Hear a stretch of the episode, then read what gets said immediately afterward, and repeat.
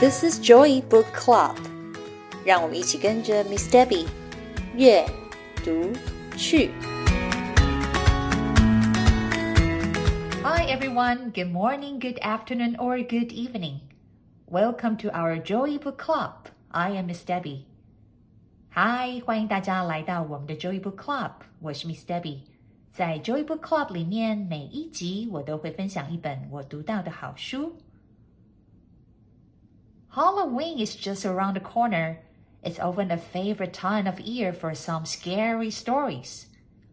The book I would like to share with you is called Creepy Carrots, written by Aaron Reynolds, illustrated by Peter Brown. Jasper Rabbit loves carrots until one day his favorite treats start following him around. Are they really? Let's read this book together to find out. 万圣节马上就要到了，这是个最适合讲古怪、好笑、关于恶作剧故事的时候了。今天要分享给大家的《Creepy Carrots》讲的是一只叫做 Jasper 的兔子，它非常喜欢吃胡萝卜，但没想到有一天，它却疑神疑鬼的发现自己好像被胡萝卜给跟踪了。 由作家 Aaron Reynolds、插画家 Peter Brown 完成的绘本。让我们一起来看看到底发生了什么事情。Jasper Rabbit had a passion for carrots, and the carrots that grew in Crackenhopper Field were the best. Fat, crisp, and free for the taking. 小兔子 Jasper 他很喜欢吃胡萝卜。尤其是从 Crackenhopper 这块田地长出来的。这里的胡萝卜又大又脆又甜，重点是呀，它是免费的，一块钱都不用。He pulled some for a morning snack on the way to school. He yanked out a few on his way to Little League practice. He ripped them from the ground on his way home at night. Jasper couldn't get enough carrots. 早上去上学的路上，Jasper 会摘采一些胡萝卜带到学校。放学之后去打球，他也会拔个几根当做点心。晚上回家的时候，Jasper 也不会错过拔胡萝卜的机会。他太喜欢吃胡萝卜了，再多啊，他都吃得下。until they started following him. 直到有一天，Jasper 的身后好像有什么东西在跟着他。He first noticed something strange after the big game against the East Valley Hares. Jasper was about to help himself to a victory snack when he heard it The soft, sinister tunk, tunk, tunk of carrots creeping. Jasper 第一次觉得怪怪的，是那天跟东村队的队伍比完球赛之后，他正想要拔几根胡萝卜来好好庆祝一下自己的球队胜利。就在这个时候，他听到身后传来了 “tunk tunk tunk”，有东西。在爬行的声音。He turned, but there was nothing there. Just my imagination, he thought, but he hopped a little faster. Jasper 转头一看，什么都没有啊，应该是我自己的错觉吧。 但是 Jasper 还是决定头也不回的蹦蹦跳跳的赶紧离开。That night, as he was brushing his teeth, there they were. Jasper whipped around, but nothing. He laughed at himself, picked his toothbrush off the floor, and went to bed quickly. 当天晚上 Jasper 正在对着镜子刷牙，从镜子的反射当中他好像看到了浴帘后面躲着三根胡萝卜。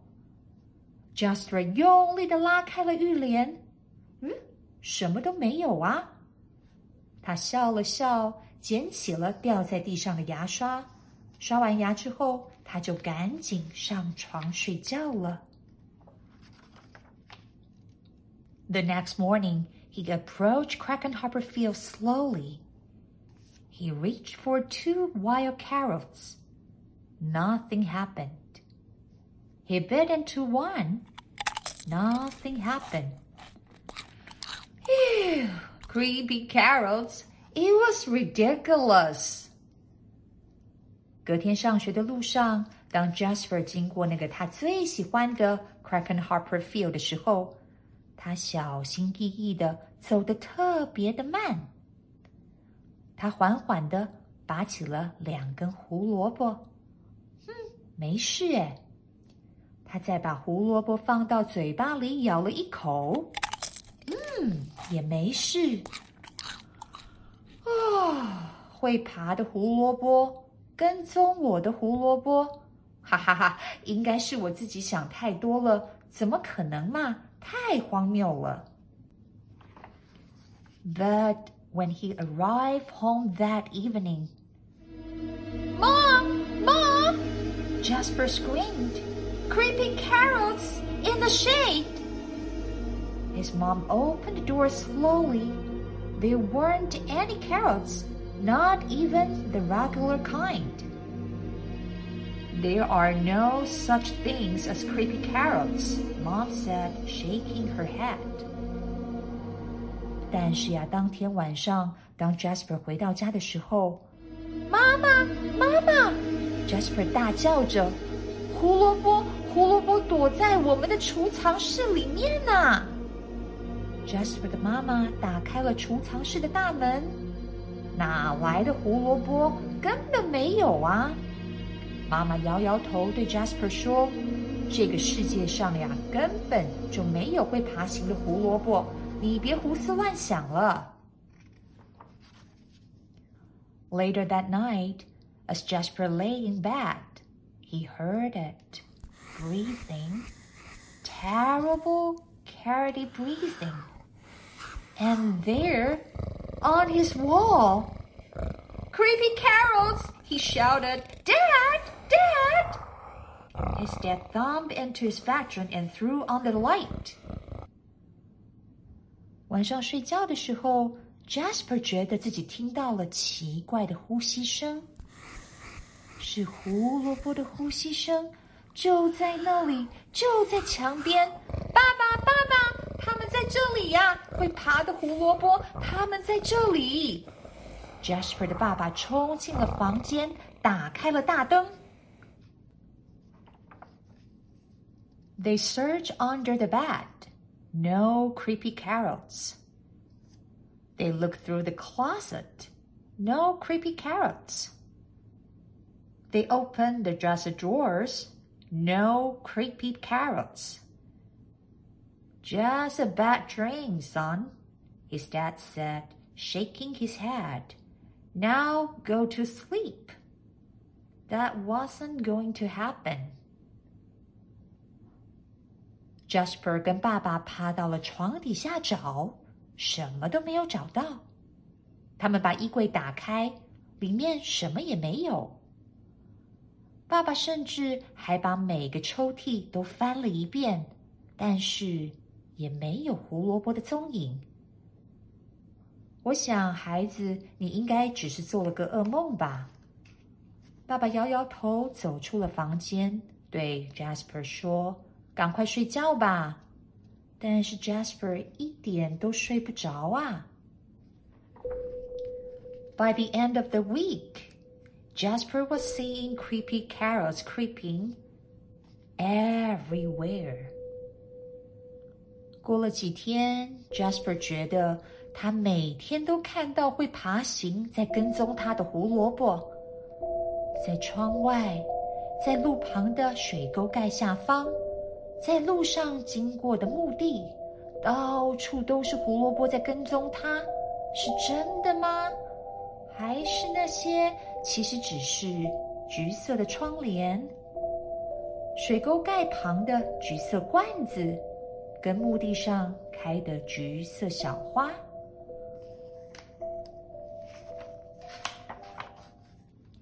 Jasper knew his parents were wrong. Creepy carrots were real, and they were coming for him. But they couldn't get him if they couldn't get out. Jasper 觉得爸爸妈妈都错了。会爬行的胡萝卜是真的，它们真实存在着，而且呀，他们呀一定是要来抓 Jasper 的，怎么办呢？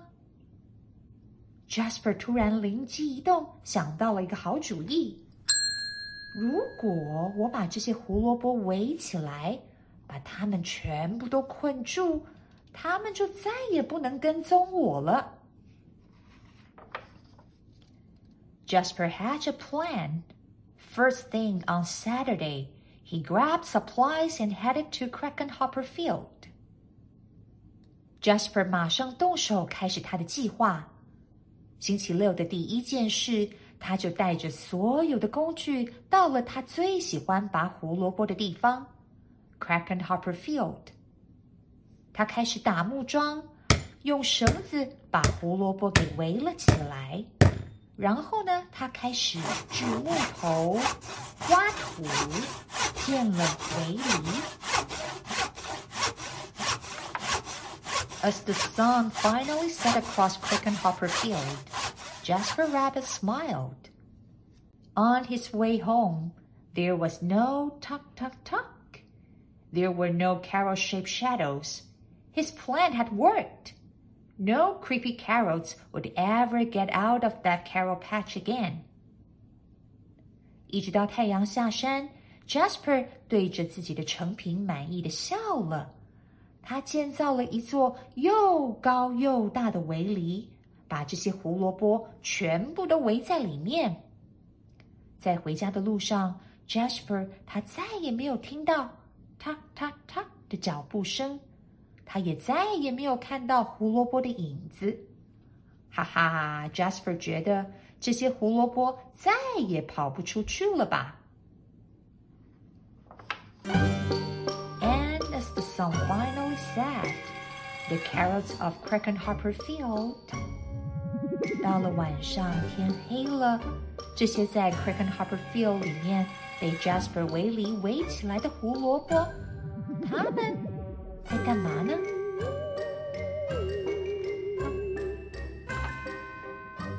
？Cheer! Their creepy plan had worked. They were sure of it. Jasper Rabbit would never get into that carol patch ever again. 这些胡萝卜躲在围篱的后面，探头探脑的观察，直到确定再也没有 Jasper 的身影，哈哈哈哈哈！太开心了，我们的计划成功了耶！围篱建了起来，这下子啊，Jasper 再也不会来摘采我们了。太好了，我们可以安心了。This entertaining story has a very surprising ending. The carrots aren't really that creepy, but smart. They planned all this to scare Jasper away. 原来呀，这些全部都是胡萝卜们的计划。Jasper 以为自己把围篱盖好，这些胡萝卜就再也爬不出来了。没有想到， 原来呀，这些是胡萝卜们的圈套，目的呀是要让 Jasper 再也不能随意的摘取胡萝卜吃。真是一山还有一山高。希望你们喜欢今天的故事《Creepy Carrots》。Thanks for listening. If you enjoyed this episode and you would like to help support the Joy Book Club, please share it with others or post about it on your social media. You can always reach out me on Facebook at Miss Debbie's Joy Book Club or email me at joybookclub2022 at gmail.com。谢谢你们今天和 Miss Debbie 一起读书，别忘了订阅 Joy Book Club 的频道。如果有任何的问题，欢迎你们 email 给我，或者是到 Facebook 上面搜寻并加入 Miss Debbie's Joy Book Club。就可以找到我了。I will see you next time. Bye.